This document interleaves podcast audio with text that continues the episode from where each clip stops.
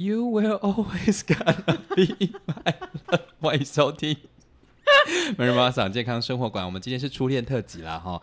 A 小姐是不是要去 去玩啦？你闭嘴！哎、大家会觉得是大家没有办法理解这个开场发生了什么事。可以啊，就是就是就是要去北海道玩嘛，对不对你？闭嘴，还没初恋在哪里拍的吗？北海道。你要不要去北海道的那个？哎、你先把那个嗯拍摄场景都查完好不好？然后嘞，然后你再去跟我说嗯，漂不漂亮，可以吗？讲的好像我要去一样。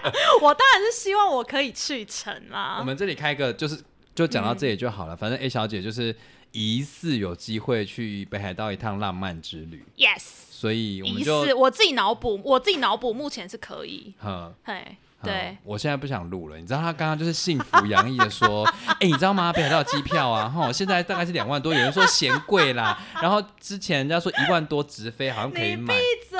然后就是在在我在那边捧着那个什么布丁派在那边拍照的时候，就是在讲的天花乱坠，然后手酸的要命，然后一直在那边讲讲讲讲讲讲讲。我说：“哎、小姐，够了，够了，太幸福了，太幸福了。干嘛？我最近就晕船啊，怎么样？那我们今天的主题晕爆啊，晕爆啊！你这样那么晕，那这样今天主题讲得下去吗？造骂这是两回事，你说船照晕，然后，男人照造骂。拜托我火星母羊哎、硬，要我们今天又来骂男人，好不好？各位各位有小鸡鸡的各位，哎、我就我们这样会让大家觉得我们好像有点仇男，合理吧？他们是值得被仇视？不是我的意思是说，如果你现在丑女，嗯，就是你在歧视被压迫者嘛？哦，那那其实就是加害者之一。对，就是如果我们在质疑加害者的权利从何而来，然后我们再从中检讨，并是并发现我们在被压迫中的愤怒的话，我觉得相对合理吧。对，没错。好，对啊，我们不走那什么喜剧演员说说什么，就是地狱梗，就是要挑战各种不可以被挑战的话题。我们没有，我们怕被骂，所以我们只敢检讨加害者。我们就是走在一个反父权体制、女性主义的路上。好，我们今天要来讲这个绝对绝对让很多男生听了一头雾水，尤其是直男们说，嗯、我们做错了什么吗？我们在这条路上又又直男不会像你这样讲话，哎、真的吗？不然直男会这就是这就是 gay 会讲话的方式。你那完全是 gay 会讲话的方式、而且我刚才哎，摸着胸口，而且你刚音调音调还提升，音调还提升，那完全不行。好，我们今天就是要来批斗我们这个父权主义到底给男人就是带来多大的权利，然后还有伤害，然后对女生身上到底做了什么样的魔法，让他们无法逃离这个可怕的体制之中哦。好，为什么会听这组主题呢？因为我们刚好，哎，我这个口气适合来讲自己家里的事情吗？你要从你家的事情开始。好，反正呢，就是我们家中的女性长辈啦，就是开始起萌起了一些，就是对于丈夫的一些抱怨，然后其实讲的非常的气愤这样子，然后就会有一种。呃，我们在旁边看就会觉得说，哎，你离开就好啦。那你为什么要一直待在一个对自己很不好的那个婚婚那个关系里面，然后一直抱怨，然后不愿意改变，然后巴拉巴拉巴拉巴拉巴拉，然后我们就会听了就觉得就不耐烦这样子。可是后来想一想说，哎、我这样是不是又落入了在检讨受害者的一个一个态度？所以我今天就跟 A 小姐讲了，大概讲一下家的女性长辈遇到感情上的状况，这样她马上跳起来说：“我跟你说，我跟你说，来，你说说。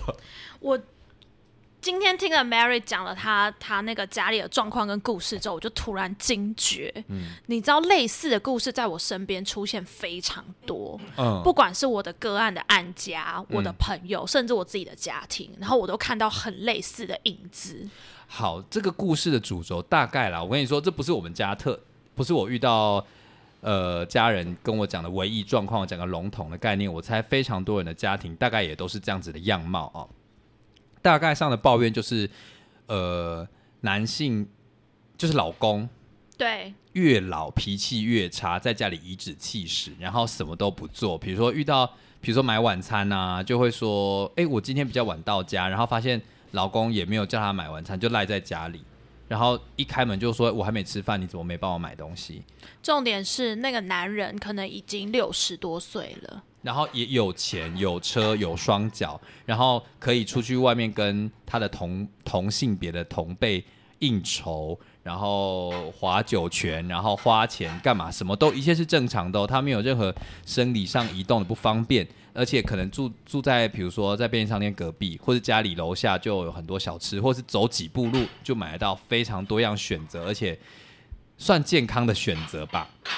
嗯，但是他们就是不会，去执行这些东西，嗯，不会去买嗯自己，不会自理自己自己的晚餐，或者是自己衣服不会自己洗，嗯然后可能可能袜子丢在哪里也找不到，然后如果家里稍嫌乱了，就会说啊，怎么老婆这么没有用，不会整理家务，然后叫他自己把衣服放到定那个洗衣篮啊，或者是放到定位。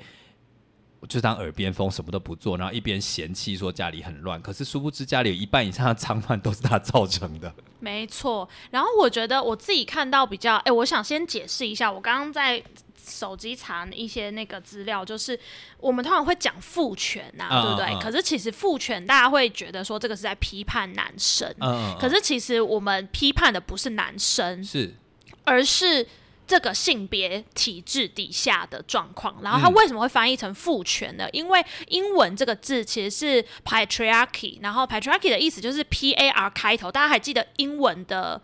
家长是 parent，、啊，parent，对对嗯，P A R 开头，所以它其实这个字的字首其实有一个含义，就是呃，有点类似家中掌权者的概念。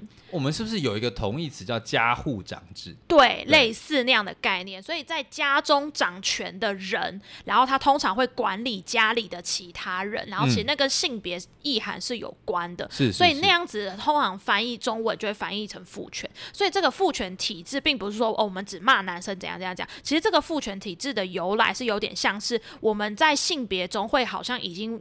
隐形中安排了某一个性别该做的事情，比如说一个家，我们就会期待男生要去出出去外面赚钱，然后女生要在家里做家务，男生要比较理性，女生要比较阴柔，然后男生会比较呃就事论事，然后女生比较情感情绪，就是这种性别角色。然后你会觉得说，哎、这个这个很正常啊，这个有什么？可是你知道这种事情只要太过度跟僵化，就会带来伤害。比如说。我们会要求男生要理智，不能哭。是可是其实对于很多情感很丰沛的男生来说 like me like me，Yeah，然后其实那个成长过程中是很受压迫的。嗯对，然后但是我们通常就会要求说，哦，女生你要呃，比如说你要有礼貌啊，你看到人要打招呼啊，你要乖，你要听话。可是你知道吗？当女生很乖很听话的时候，她们是非常多各种的案件底下的受害者，因为她们太乖了。哦所以像这种刻板的性别角色，其实会带来很多伤害。是，所以回到刚刚 Mary 讲的那种，就是男人们他们在家中好像就会有一个状态，就是他就是可以不用做家事，然后使唤太太、使唤妻子，理所当然的让太太跟妻子去帮他买东西啊，或者是做事情啊，然后或者是什么。然后我觉得那个就是一个巨型的妈宝。哎、说真的，我觉得这整个社会，我想，我觉得今天可能会跳来跳去，因为这就是涉及事件嘛，就没有办法，啊没有办法很理智的在讨论。我后来就会想象中，比如说像家中的父亲或是男性的长辈，他们在他们会有很常有一种，我不会这件事情是理所当然的，对，我不知道我的袜子放哪里，我不知道我的碗在哪里。我最常听到男性长辈都说：“哎、某某某，我的皮带到底在哪里？啊，怎么每次出门都在找皮带？”然后我就在想说：“你干嘛？你干嘛？”他说：“我就是怎么每次出门都在找皮带。”然后我就我内心，我小我小时候在听那些男性长辈讲话的时候，我就说：“啊啊你啊为什么你不知道哦对，你为什么？么会不知道你你的皮带在哪里？不然是我的袜子在哪里？”对，然后啊，怎么又又少一双？然后我就想说，哎，可是为什么我都知道哦？因为我在做家事嘛。啊然后他们就是我，我就内心就会想说啊，你就有在晾衣服，有在收衣服，你就会知道啊。而且你就坐在这个家的客厅，然后走两三步就会到你的衣柜，打开来，伸手抽翻两下就会看到了。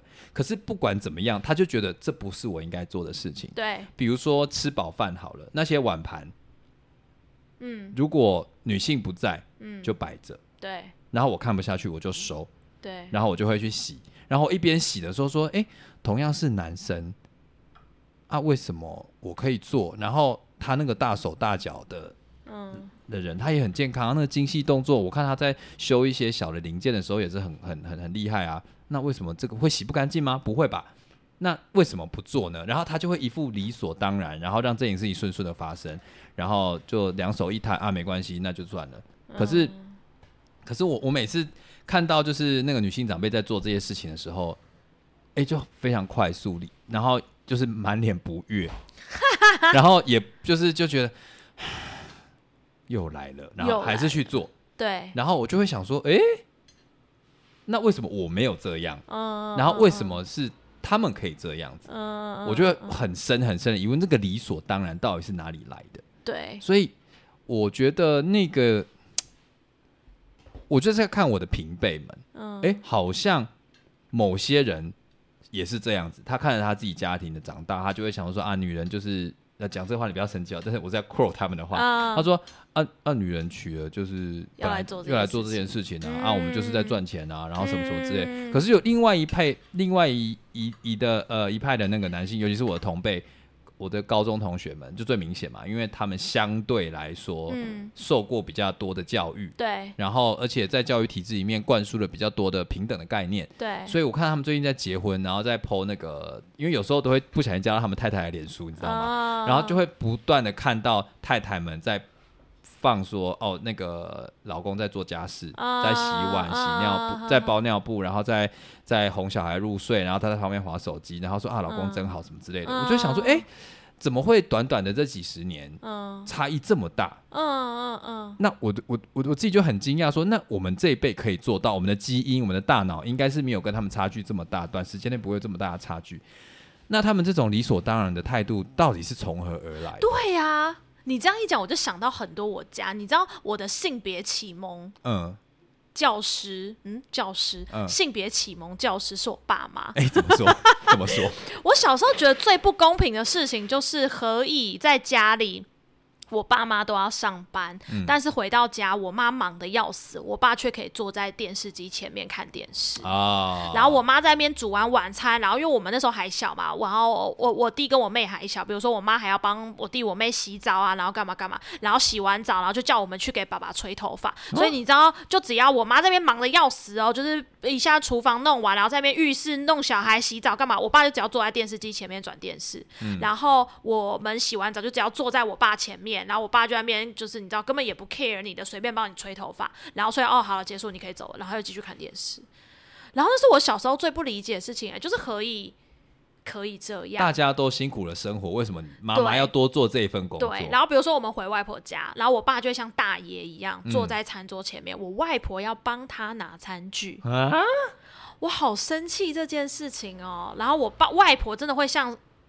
服侍他一样对，然后跟像对待客人那样，然后就问我爸说：“哎，某某，哎，你要不要吃什么？哎，某某，这个很好吃，哎，你多吃一点。哎，那个里面还有什么？我去帮你拿过来了。”那我就想说，何以是这个样子啊？那我想要反问你，觉得那你爸爸的家人会怎么样对对待对待你的妈妈？我觉得这件事情更可恶，事情是，我爸完全不管我妈，他让我妈一个人去面对那些就是。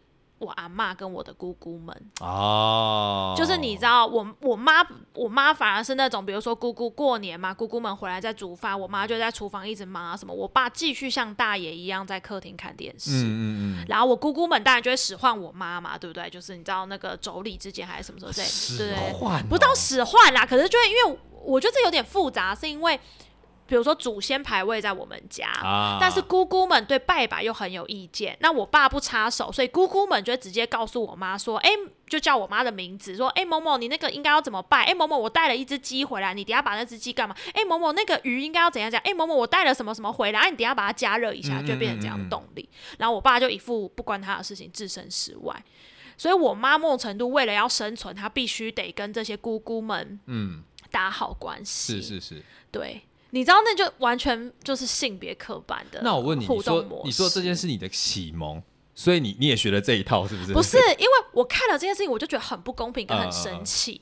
然后尤其可能因为我们小时候就跟外婆家感情不错，然后我妈都会要求说：“哎，外婆在忙，你们要帮忙。”嗯，比如说外婆在厨房忙，你们要去帮忙端菜啊。结束之后，你们要帮忙洗碗呐。哎，你们来的时候要跟外婆打招呼。哦。就我妈从小就会教我们这些。是是。但是我觉得看到我爸来的时候，他就像大爷一样，哎，他连厨房都不走进去，从头到尾就坐在客厅，然后他想干嘛他就干嘛。嗯。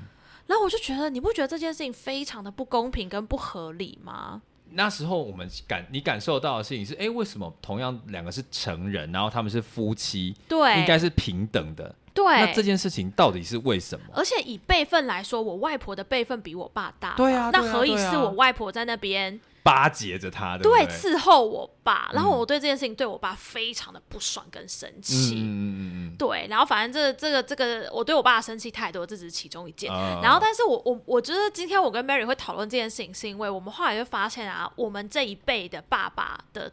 那个年纪的男人，他们到了越老，脾气会越没有错，没有，而且会很无缘无故的乱发脾气，哎，而且就会好像一个炸弹一样，对，而且就是随时都在爆炸，对，然后那个火药非常非常，你就你就想说，你不是爆过了吗？怎么还来？然后你今天今天没事，你就知道明天好像会有事，没错。然后那种 无来由的怒火，你都会，你你看久了就觉得他很可怜，就是。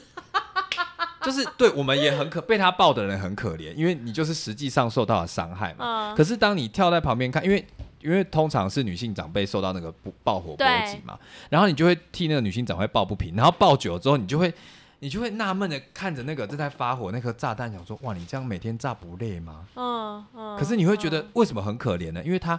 只有用这种方式来面对他的生活，对，因为什么事都不如他的意，他只好用生气的。因为以前讲一句话就会有人动手了嘛，对。可是现在女那个他身边的枕边人已已经自也可能慢慢成长了，对，小孩也长大了，有自我意识了，对。然后那个妈妈的那个那个生存价值已经从照顾小孩变成照顾这个没有用的老公了。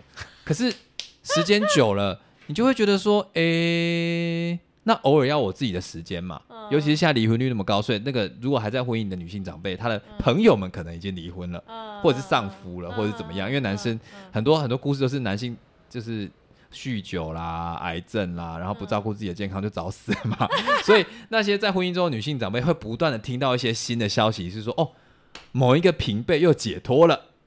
然后某一个又又怎么了？然后脱离她老公掌控了，她就会开始想说：那我为什么要在我自己的婚姻里面这么痛苦？对，所以她就会开始默默的露出不耐烦，知道自己好像有另外一种选择的时候，嗯，可是老那那个那个男人呢？嗯，还是不长进，还是不知道自己即将被抛弃。因为我遇过几个案例，就。是真的是在这个年纪的男人，就是可能小孩都已经至少高中、大学以上了，然后就会有一点意外的被太太离婚。嗯嗯嗯，就是太太会觉得。太太会觉得，哎，有人录音的时候手机没有按静音，对不起，嘿，你说，嘿，就是先生会觉得，哎，我们不是就这样过了三四十年吗？我们就这样过了二十几年，就是从交往到结婚，可能过了呃至少三十年有了。啊，我们不是都好？对啊，我们不是都好好的吗？然后可能太太就会说不。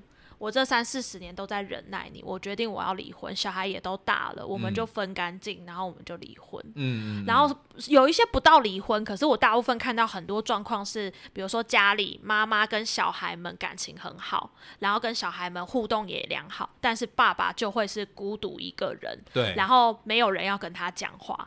然后没有人要站在他那一边，对，没有人要站在他那边，然后甚至严重到他可能像家里的未炸，哎，那是那个未爆弹，甚至有点严重到隐形人一样，嗯嗯嗯，就是大家没事不会去理他。我觉得这就会变成爸爸跟这个家是一个负向的连接，除非他发脾气，不然真的没有人理他。哎，这就是为什么他用爆炸的方式来显现自己的存在。确实也是这样，没错。而且因为到这个年纪的男人，通常工作有一些可能已经要届龄退休了，所以他可能工作上成就感没那么高。高，他不再像以前这样呼风唤雨嘛。以前还有拿钱回家，或者是还还可以威胁小孩说你不听话我就不买玩具给你。可是现在小孩都长大啦，没有人需要他的钱了，或者是已经没有这么大的依赖他，跟他相处比较像是一种传统必须遵守的一些道德规范。对啊，然后反正就这样，然后我又觉得好像我看到很多案例都是。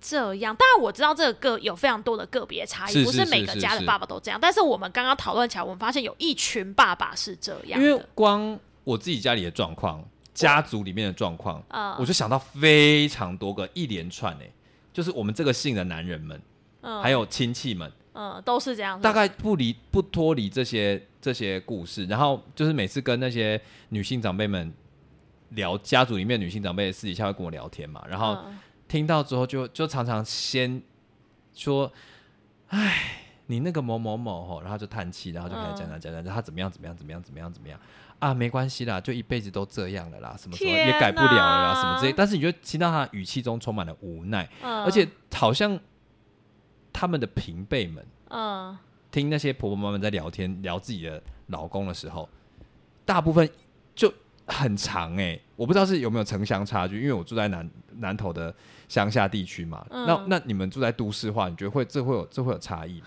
我其实觉得没有差哎、真的假的？我觉得有一点难说，就是我目前遇到的比较高社经地位的也有这样的状况，所以这跟社经社经地位没有。关系，没有关系就对了。我觉得没有，没有绝对的关系耶。好，我我真心觉得没有绝对的关系。我我男友也摇头，摇到快 脖子快扭到，摇得非常。对，就是就是我看到了，也有那种就是真的已经念到硕士成绩的爸爸还是这样的，但也有那种就是可能只念到国小的也是这样。因为我很多嗯暗家，暗家嗯很多爸爸真的就是对，然后各种阶层都有。对，然后他就会不理解啊，我为什么到底为什么要离婚？我我没有尽责任吗？啊，对，我觉得很多时候他们会有一个想法跟迷失是，我有拿钱回家，我到底做错了什么？嗯嗯嗯嗯，好像对很对我们那一辈爸爸那一辈的男人来说，我只要有拿钱回家，我就是已经尽到对于这个家几乎全部的责任了。我让你们不愁吃穿了，你们在不满意什么？所以就是我刚刚想要，我们听我聊到这边，我想要归纳一个重点，所以这个东西好像不是教育程度的问题，好像是那一个年代教育出来的男性，嗯，用某种文化的传承的方式，把这个恶习留在深深烙印在他们的脑海里，所以导致他们用一种单一的模式在对待自己的家庭，对。而且这个东西好像是那个年代特有的，因为我我自己会觉得，我们这个年代的，我至少我看我同事们，嗯。可是这也这也这也不那个，因为我同温层太厚，就至少我看到我同事们有很多是不是这样，不是这个样子。但就是就我们个人的感受而言，我们这一代好像慢慢可以去来松动这样的东西。，对对，那到底上一辈发生了什么事情？对到底这个时代扣了什么帽子在那个男人的头上，导致于他们变成了这种可怕的怪兽？我自己的结论就是，我真的觉得这就是父权体制的遗毒。大家不要觉得我们每次都骂父权体制，每次都骂男人，好像受害的是只有女人，其实不是。我真心觉得这个父权体制下，男人也受害。为什么？因为我觉得这个父权体制其实讲的就是男生的角色，男生的角色就是他要自尊心，他要别人捧他，然后他觉得用金钱。原则上可以解决大部分的问题，所以他就很努力的在赚钱、赚房子、赚车子、赚名声，嗯，因为这些可以巩固他的自尊心或他的社会地位，对，他的家然后庭的地位。我觉得另外一个更大的问题是，对于这些男人来说，要展现自己脆弱或有情感需求的一面。基本上非常非常非常的难，嗯他们只会用愤怒的方式来表达自己的来表达自己，对。，但他其实有可能是别的需求，但他全部一律用愤怒表示。你可以举个例吗？还是我举？呃，你有例子是吗？感觉你也是，我超级多，请说，请说。就是讲讲那我爸当例子好了，我爸他在呃我高中的时候生过一场大病，然后他有一天就就就突然跟我说，哎、那个我好像觉得我自己不太对劲这样子。你爸这样跟我爸这样跟我说，我我觉得那时候他最脆弱的时候，因为他那时候生病倒在床上，然后突然慢慢开始康复嘛，然后其实过了非常久的时间，他就跟我说了一句话说。哦，爸爸很长一段时间不知道人生可以这么痛苦，因为那那时候很很很受伤嘛，嗯。所以他就说我现在看到任何事情，我没有办法忍。嗯。我以前有办法忍，嗯。以前有办法就是好好的去去处理自己的愤怒，可是现在他觉得他一看到 任何的事情，就想要用用那个生气，生气的，比如说用骂的，嗯。然后用用吼的，他没有办法控制自己。但但很多人就很多人就说啊，他就是生病才会这样啊，哦。什么什么之类。可是我觉得是那场大病让他束缚解开了，哦，他觉得我人生没什么好没什么好隐瞒的，我、嗯我我我人生可能快不见了，我赶快、他提前老化就对了，他那个枷锁。提前面对死亡，对他提前面对死亡，所以他对于人生的需求，他有另外层次的、另外层次的那个解读，就是我什么都马上要处理，马上要得到。嗯但是，通常有些人生完病之后会怎么样？可能会变得更温柔，对，更体体体贴这个社会上发生的事情。但是我没有，我觉得我爸的本我露出来了。哦，他现在面对愤怒的方式，就就是直接也不管了，就是在大街上可能生气什么就开始骂了。天哪，然后在电话里头，比如说在在公开场合，在跟嗯电话那头聊聊天的时候，可能就开始发作了这样子。然后就是哦马上哦，旁边人就觉得，哎，怎么会这么不不合时宜？嗯，然后怎么会怎么样？就是直接那个愤怒就出来了。但他觉得说啊，这个好像不太好，但是我现在只好像就只能用这个方式来表达我自己的情绪了，这样子。嗯然后这件事情，我觉得不止我爸，我在那个，我记得我小时候在山上的时候，嗯非常常看到就是男人们醉醺醺的在路上破口大骂，哦，而且一早哦就开始在那边骂，然后指着指着那个、指着那个田里面的工人啊，或者是自己的妻小啊这边破口大骂这样子，然后。呃，我因为有偶尔会会会听到他们在那边聊天说啊，你独家来气啥？你当然在气什么？他说、嗯没有啊，啊就是做事情做不好就该骂啊，嗯不骂的话他怎么会可能会记得、记得我我在讲什么么啊？我不骂的话，这样子我身为一个老板，嗯他会他会知道说我是老板吗？或者是说哦他就是女人就是要骂，不然他不知道会怕，哦所以他都是用一种恐惧来折服别人。嗯可是我同时也会去问到那些被骂的人，因为有可能是同事嘛，就我可能在我爸底下工作的时候，他被骂的时候，他们就会说啊，其实就用讲的，我就听得懂啦。对呀，啊，你就告诉我细节什么啊？我说啊，我就说啊，你刚刚被骂啊，怎么又做错？他说啊，他骂那么大声，我一紧张，我手就开始就不由自主开始没有办法做一些精细的动作，可能水就水管又破掉啦，对啊，或者是距离没有量好啊，或者是什么东西又坏掉了这样，嗯然后他又会更生气。那在那种循环之下，嗯他又更做不好。嗯但是其实他们就无法想象到，说我用讲的好好的讲。嗯后后来我我又在思考了一层，说，那他们知道怎么好好的讲吗？哦，他们好像就不知道。然后有一天，这个故事就是我在田里面跟我爸工作的时候，他就跟他的同事嗯在讲，哎、看他的那个同业在聊说啊，以前他在田里跟他的爸爸工作的时候是什么样状，就是我阿公。嗯他说，我我觉得我哈已经算温柔了。嗯我的爸爸以前就是我阿公，以前在田里啊，他根本不用看到你做了什么细部的动作，嗯他前面走几步，嗯，发现不满他的意，他就从头开始骂了，哦开始用吼的了，嗯然后吼到现场看到你做对的时候，然后明明就做对了嘛，然后我我爸说他还问问 问他说啊，让我做对了，你搞过吗？嗯，啊，无无无无无无该欧若多偌无秉住了，就是很没有面子嘛。嘛所以他们以前好像就觉得，身为一个男性，嗯就是应该这么做。所以某方面，我觉得就是一代传一代，传到我阿公，传到我爸，然后，然后我爸好像没有办法传到我身上。我不知道是因为我是个同性恋，我不理非常好。我不理他呢，还是这个整个社会有教育你做的这样子？非常好，然后就是一层一层的嘛，所以其实很多在呃，比如说他的工人们，嗯。就是有时候偶尔会就是没有办法来上班，嗯。然后后来就会听到那个女性的那个同事们说啊，她昨天就是又 K 酒笑这样子，嗯，就是喝酒喝酒，然后在家里闹闹到就是老婆离家出走，然后现在倒在家里，哦早上没有人帮她准备衣服，所以她没有办法出门上班，你懂吗？她不是。不是怎么样哦，是因为没有干净的衣服，所以没有办法上班。你看，K 猪笑就是喝酒醉是他自己造成的，把老婆骂走也是他自己造成的。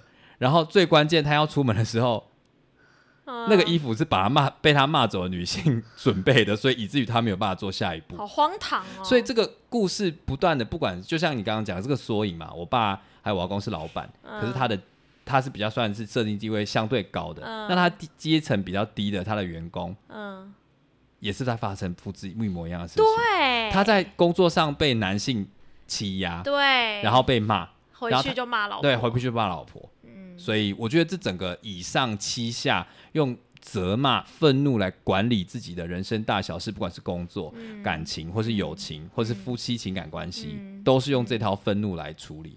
大部分的男性，我至少我在那个年代看到的都是这样。嗯，我跟你说，你刚刚讲那一串，马上唤起我好多回忆。怎么样？怎么样？怎么样？我这哇，我今天来大抱怨我爸，我真的是，我好久没有讲这些事情，就是。我爸，我我你刚刚讲那些，我爸全部都有。然后我我我先分析一下哈，就是关于用愤怒，因为我其实觉得，就像你说的，很多那个年代的男性，他们很习惯用愤怒来控制别人，用骂来控制别人。为什么愤怒跟骂会能够控制别人？我觉得那个很重要的一点就是，第一个，那个阶级是不对等的。我可以骂你，表示我的阶级比你高，你比我低，对不对？对。所以他们骂老婆、骂小孩，其实。他们的心里的想法就是，我老婆跟我小孩是低我一等的。对，这是第一个。第二个，那个骂跟大家也知道嘛，我们之前好像有讲过类似的东西。愤怒的愤怒的那个那个机制是什么？愤怒的机制就是可以把别人推开。啊，虽然他有的时候可以让别人听话，但不不是每个时候都可以让别人听话。但是愤怒的机制其实就是把别人推开。所以你知道吗？那些男人越骂人。表示他们会把别人推得越远。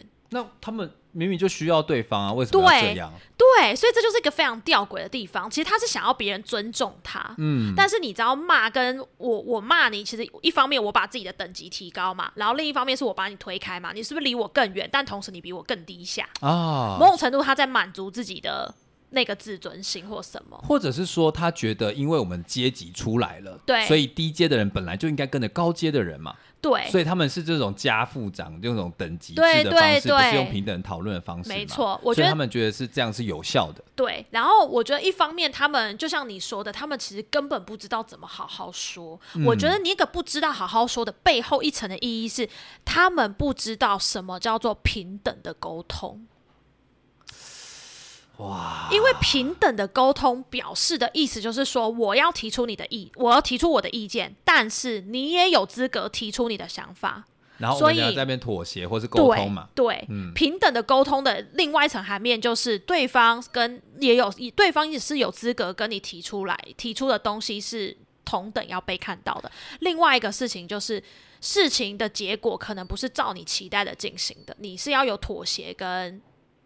让让步的，这就跟战争什么时候可以拿到谈判桌上来谈，就是快要僵持不下的时候才可以谈嘛。因为双方是平等的，对，就可以去讨论那个条件。对对对，可是，在这个东西是不平，但他们脑中这是一场不平等、不平等的事情啊。对，所以你知道，各位知道哈，就是呃，反正书中就会讲，我讲了这么多，大家应该听得出来，父权的核心是什么？其实就是控制。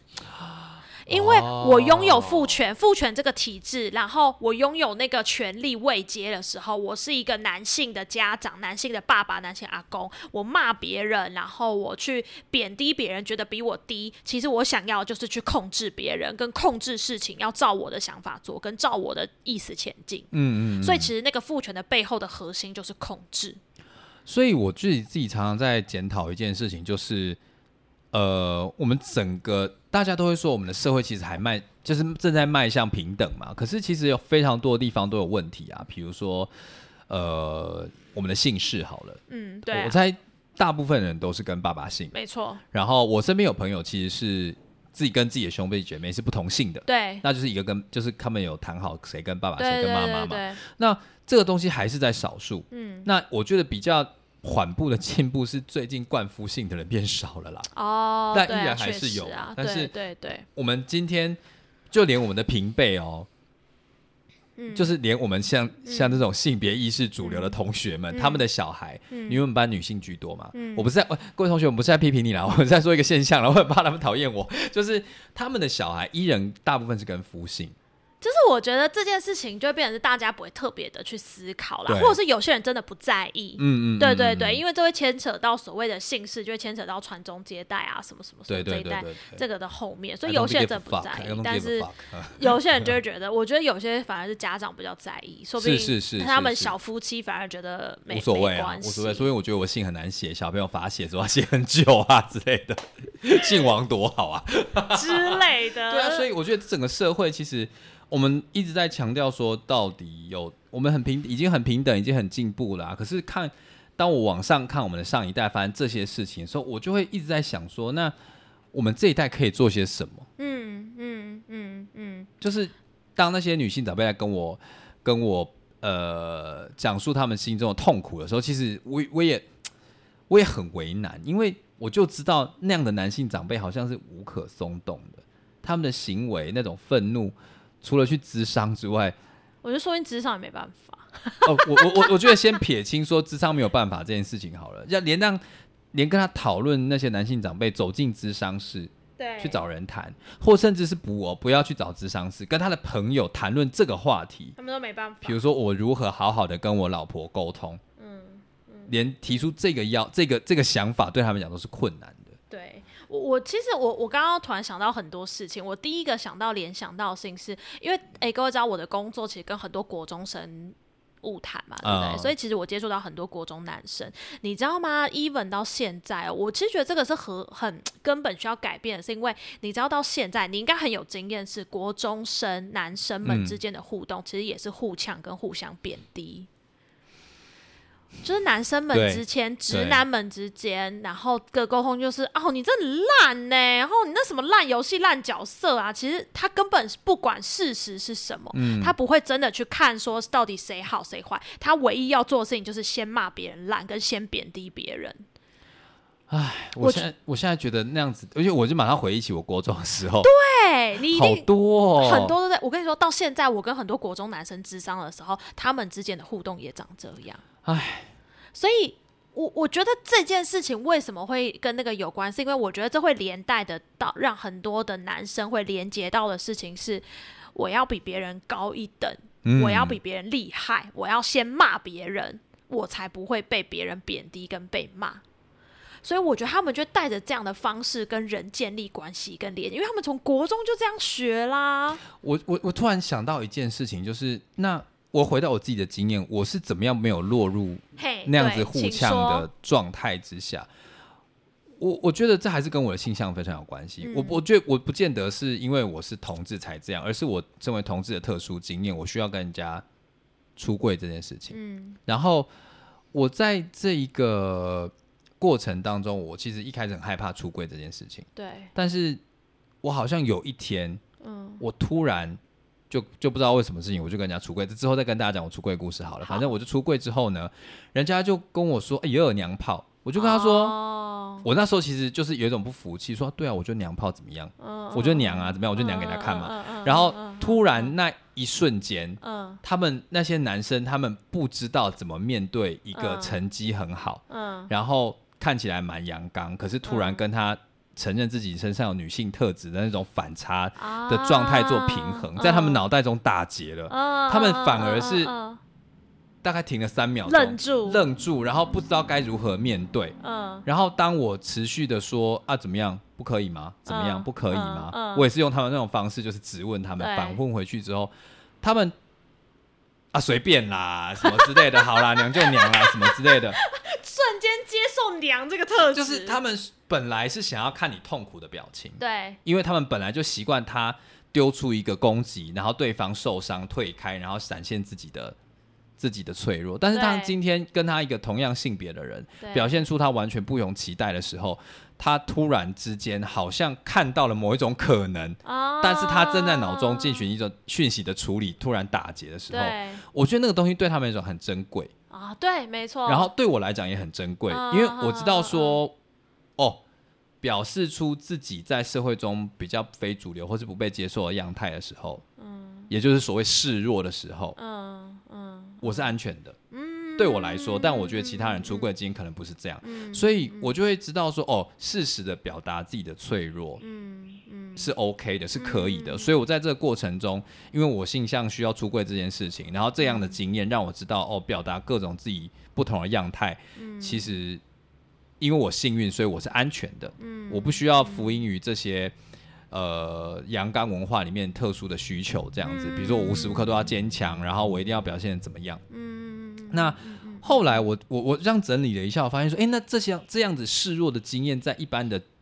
国中男生或是高中男生是现在成年男性中其实是少见的。嗯，那我我现在再把它推到我们父职辈那些好了，什么时候他们可以表现脆弱？没有吧？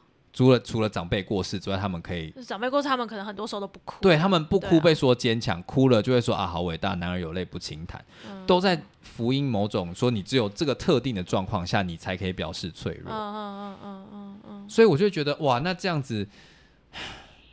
那他们怎么办呢？我刚刚，我我真的目前第一个联想到的就是各位啊，你身边如果有男生，先不管他的年龄，嗯，但是你身边如果有男生，然后他展现出他的脆弱一面，我们所谓的脆弱一面，可能是因为我其实跟很多男生的互动经验，哎，各位，毕竟我教软体也是玩了一些，I know，你现在快要去北海道玩了，你闭嘴。然后跟我，我其实也也就是有很多男生的个案，然后。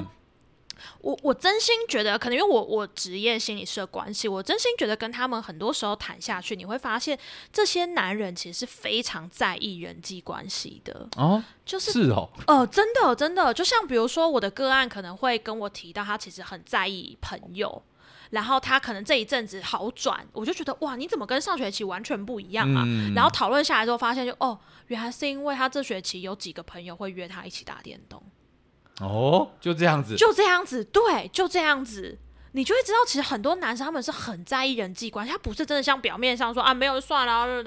其实，但是他没有朋友的时候，其实他可能状况百出。对，然后是非常封闭，跟只要找人打去打电动就没事。我觉得那个意思是有人会主动找他一起玩，而且找他一起玩的那些人不是用他很讨厌的方式跟他互动。嗯嗯嗯。对，然后再来就是你会看到很多男生，他们其实是很在意，比如说他们真的也会在感情中很受伤。比如说真的被分手啊或什么的时候，然后或者是你会看到他们其实是很在意呃。比如说他们的伴侣是怎么样的情绪，怎么样的互动？我觉得他们有时候真的是卡在他很在意对方，没错，可是他不知道怎么让对方知道他在意他，所以他们通常处理情绪的方式很多就会是呃，好好啦，你心情不好，那我买东西给你，嗯，那我什么给你？但是我觉得那个内心真的探讨下去，他们其实很在意关系跟很在意人的，嗯嗯，对。然后我觉得这一块部分就真的是大家你身边啊，不管任何年纪的男性，只要他展现出。他的不开心，他的难过，甚至他的受伤、委屈、挫折，嗯，千万千万不要嘲笑他们。唉，我真心觉得，真的，我我觉得这个是男生的文化，跟我我觉得其实也很多女生会这样啦，就是，哎，好了，那又没什么。我觉得这个好像是大家不知道怎么面对这些负面情绪很一贯的做法，所以我知道其实也有些女生会这样啦，就是，哦，你干嘛哭啊？哭什么哭啊？什么的之类。我其实觉得有些女生也会这样，但是先不管啊，就是不管现在我们的听众你是男生还是女生，我真的觉得要做的第一件事情就是，当你身边的男生展现出他受伤、他难过、他很。失落，他很不开心的时候，第一个，你千万不要去批评他、贬低他或嘲笑他。我觉得有一些关键的字眼啊，大家可以思考一下，是不是很常在我们的报章、杂志或是我们戏剧里面出现？嗯，他说：“哎，你是男生呢，你哭什么哭之类的？哎，你也这样，你这样子，你这样哭也太丢脸了吧？有什么事情，你你冷静下来，你我们你不要再哭了，我们。”我们把事情处理好就好了，过了就过了，没有关系。你你这样，你会太夸张，你太你就是太在意的事情才会过不去啊。这样子，我们通常会说想对男生讲这种话的时候，其实都想要让他归于平静。对，因为我们不习惯看到一个男生在你面前表现出眼泪、哭泣、无助、脆弱的样子。对，我们都想要让这件事情赶快结束。嗯，但是我觉得对于很多男生来说，呃，不是很多啊，我猜对于部分的男生来说，要展现出他比较不好的那一面，其实他们也是需要勇气的，因为在他们的成长经验中，很多时候他可能是被嘲笑的。没错，没错，对，对，对。所以，我我觉得就是第一个是大家真的先不要，至少我觉得大家很更习惯话说，哎，这又没什么。明明就有什么啊？对啊可能对当事人来说，就真的有什么，他就是真的觉得他就是暧昧没有结果，他很难过啊，或者他就真的是他很在意他的那一个朋友，然后结果那个朋友来呃不找他，还是什么什么之类的，就是大家会传统觉传统上觉得小女生才会搞的那些小剧场，对男生不会在意，男生心里都会有。我觉得会耶，我觉得这些，因为我觉得其实这是很珍贵的特质，就是在意身边的人。我真心觉得在意身边的人，因为身边的人而受伤难过，这件事情真的没有不好哎，表示他是重感情的人呐、所以有时候我们都会觉得说，这个男的也太太搞威了吧，啊，然后太干嘛想那么多、啊？对然后这心思这么细腻，那怎么做得了大事呢？对对就是为什么每个男人都一定要成就大事？没错，然后当女生有一些野心的时候，就觉得说哇，你也太上进了吧。啊那那个标准就会出来说什么啊，女生不用啦，对啊，你这样啊，你这样刚好而已就好，你爬那么高干什么？对啊，男生就说哦，没有，我就想要在家里就是做一份简单工作的时候，就会说啊，你干嘛？怎么可以？嗯男生你你你你就是应该往上爬闯啊，你要干嘛？对啊以后哪一个女生敢跟你结婚？像这种字眼，我觉得其实都要慢慢的去避免。对，没错，对啊。然后我我真心觉得，就是在我后来在想啊，以前的我在我在家里，我真心现在觉得我做的非常好的一件事情是，嗯我妈很长时候会要把那些刻板的性别角色套在我跟我弟身上。然后，所以小的时候我，我妈可能就会觉得，哎，你是姐姐，哎，你是什么？然后，所以你应该要多做一点家事啊，或什么。你知道那时候我就非常斤斤计较，我就觉得 你怎么记下来？我想听。为什么弟弟不用？然后我非常在意，可能我我人生就非常在意公平这件事情，啊所以我就觉得为什么弟弟不用？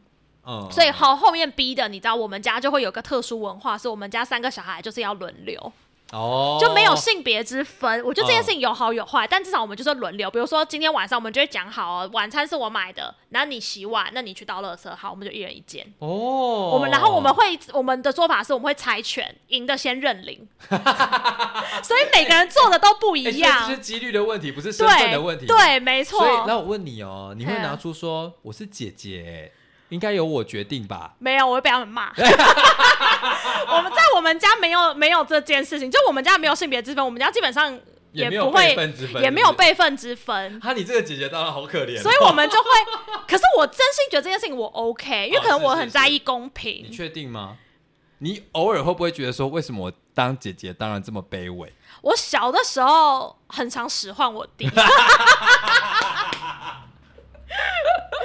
我就会觉得，我我觉得这件事情就回过头来，就是大家你家里如果有养小孩，有男生女生的话，呃，我真心觉得就是真的要你要有意识的去去平衡这件事情，因为我嗯有遇过很多，即使跟我同辈的，可能可能顶多大我个五六七八岁的同事，嗯，他们家的男性手足，比如说哥哥或弟弟，然后真的是不用做家事的。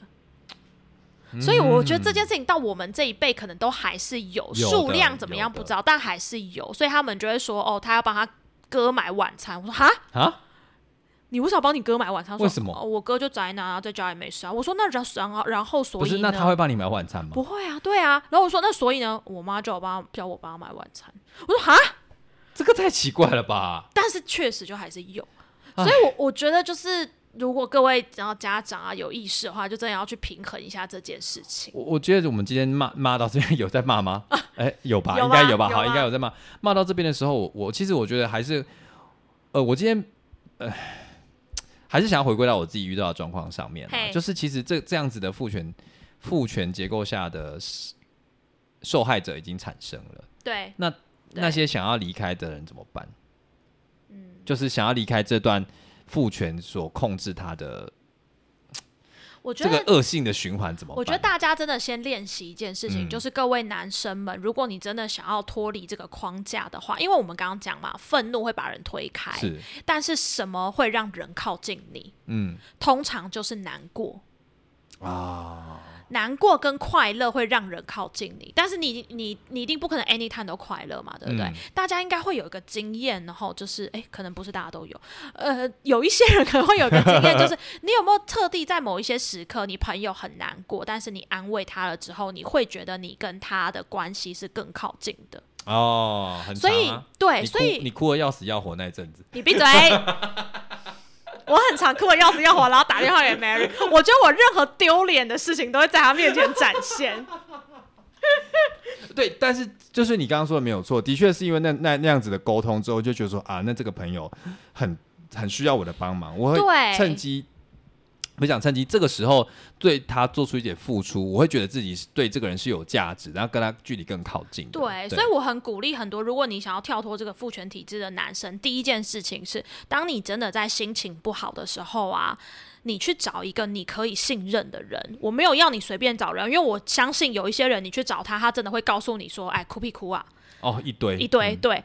但你去找一个你至少能够信任他不会这样子嘲笑你的人，然后去嗯告诉他你怎么了，你不是你怎么，就你告诉他，哎，你发生什么事，然后你心情不好。嗯，我觉得先去试着做这件事情，然后慢慢练习。我觉得讲出心情不好，对那些长期不懂得体，哎、不知道如何体察自己情绪的人来说，我觉得是有点困难的。嗯但我觉得更简单的是说，你在生气什么，哦，把你的生气用说的说出来就好了。因为就是讲述你对什么生气。嗯，那嗯为什么慎选对象就是，嗯他可能跟你一起骂，嗯但是骂完之后再慢慢的分析给你听。嗯嗯或者是慢慢的说，哦，我知道你很生气，嗯然后哦，这个的确就慢慢同理你也好，嗯，就是让你这个愤怒慢慢的抒发出来，我觉得这是第一步啦。哦 OK，那你刚刚说要去抒发，说自己在愤怒、难过什么，我觉得太进阶了，就是是？因为光要说出来是一个困难，那最基本的，你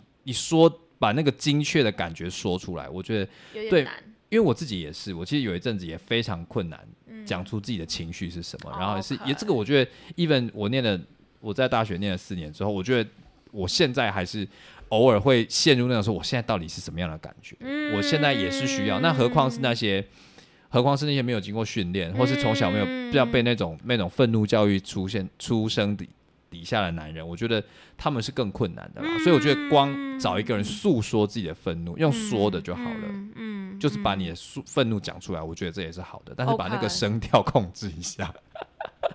应该是说愤怒当下，我觉得当下可能有点难，愤怒之后对嘛对对对，然后你能够去整理一下你怎么了，嗯，然后你到底在气什么，到底是什么戳到你，然后把这件事情跟你当时生气的人说。啊、对，不一定当时生气的人啊，就至少被你扫，就扫到你台风尾的人吧。对啊对啊然后你在意的人啊，比如说嗯你的家人、你的朋友、你的伴侣，然后至少让他知道你的生气，你发生了什么事情。我觉得还是先跟朋友说好了练习看看。嗯，就是嗯那一些，如果你有同志朋友，我觉得是非常适合。但是那一个那一个年代的人应该是没有，难比较少。对啊，嗯所以呃，找一个比较客观不相关的人，然后不会批评或是给一些烂意见的人啊，这也好难哦。好，反正就是尽量找一个朋友，找一个你信任的人。讲讲你的愤怒。对，我们要发起一个每个人都应该有一个给朋友运动。对不对？不管男女可。是那些反同人不是说他说我还有很多同志朋友吗？那这么多怎么怎么他会搞成那样？好，anyways，反正就是，或者是如果我们是清醒的人，我们是已经看到这个状况的人，嗯我们可不可以做一件事情？嗯如果你行有余有力的时候，在他发怒完之后，嗯可不可以问一下？哎、你刚刚在气什么？，OK，嗯嗯，嗯我们嗯可能没有办法让他主动，嗯那可不可以嗯至少问问看他在气什么？之类的。我觉得这个最基本的一步一步啦，这可能要花个十年二十年才会让他有一点点松动。嗯但是至少那个炸弹慢慢的把那个线理开、嗯理清楚的时候，很像在拆炸弹一样，慢慢的把它里面的梳理完，应该是会减少它爆炸的次数和威力啦。这是一个很浩大的工程。对，所以讲到现在，好像就会觉得好累哦，对啊，要真跟跟每个人的，我觉得这个时候就讲到的是个人及政治啦，嗯，就是好像我们都在讲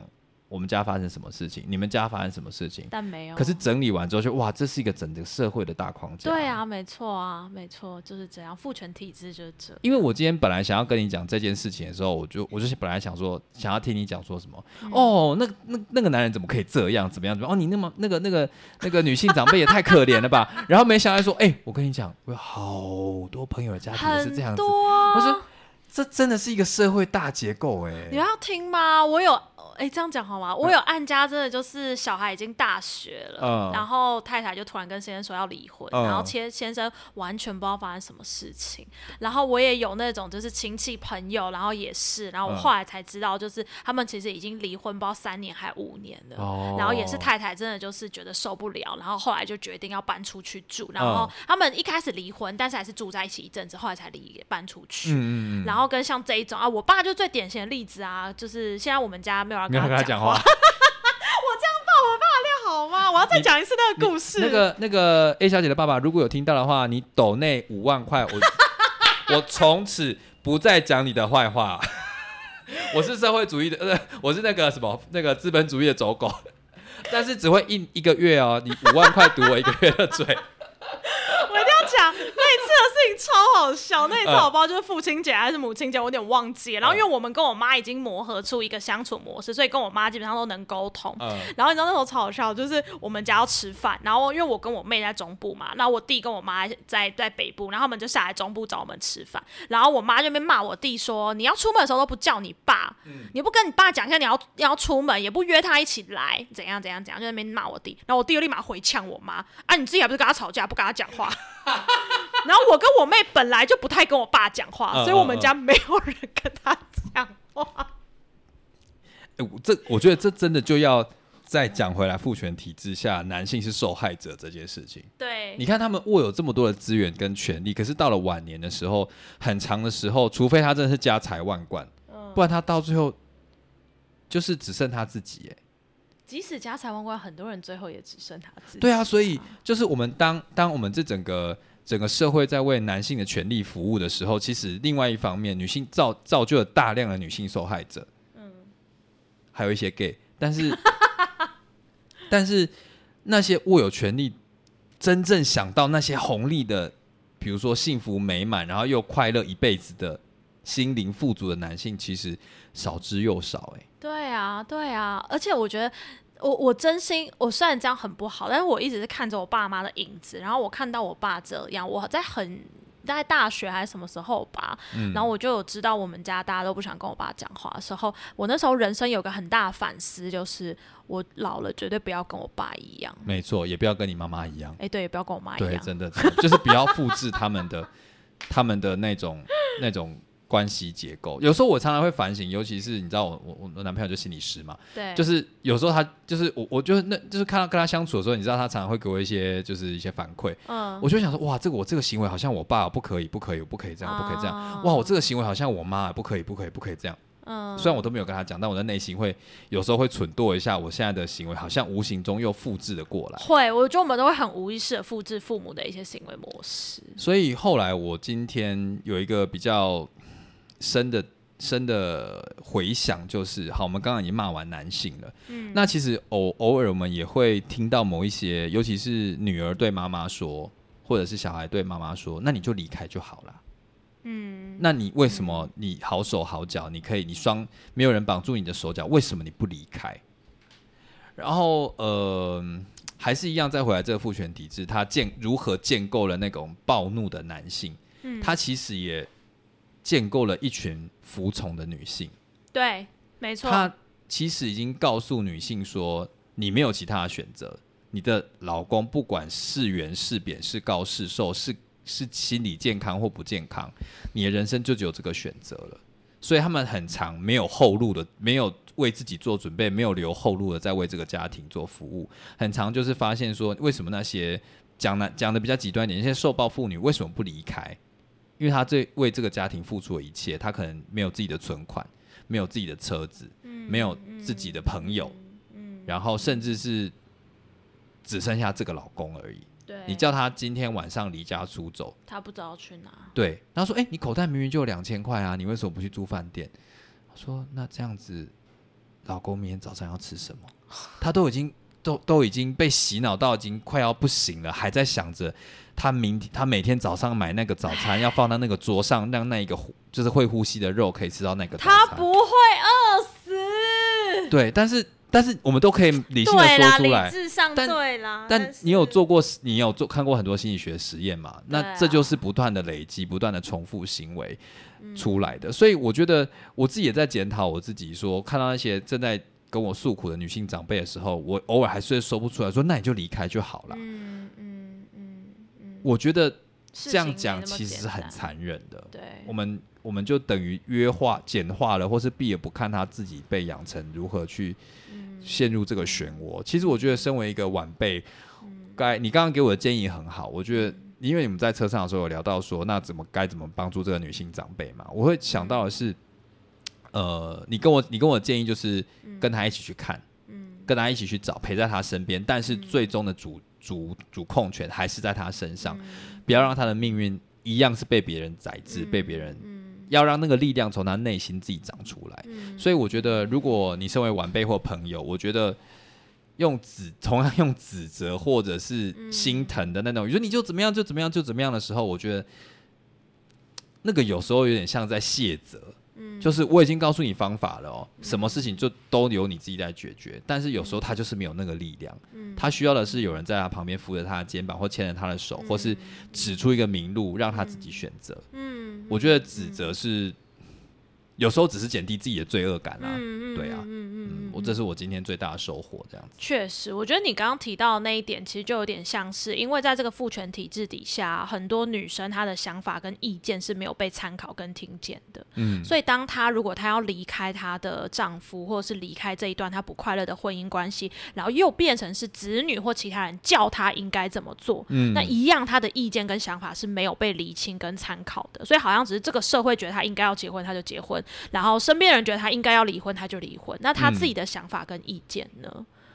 所以我觉得就会变成是，就像你说，那个就会回归到那陪着他，那他现在的想法跟意见是什么？他也有可能他就决定他要继续留在这段关系嗯里面，但是他至少那个决定是哦他自己决定的。而且他，你陪着他一起看，你做了这个决定，会是发展到什么样的状态？对、啊不管发生什么事情，至少你有陪着他。对对啊，就不要再决定女性的生活了。没错，让女性自己己决决定没没错嗯，唉，好，好，讲完我心情好多了欸、因为我这几天真的愁云惨雾的。确实，我觉得这很难，尤其如果又是自己的家人的话。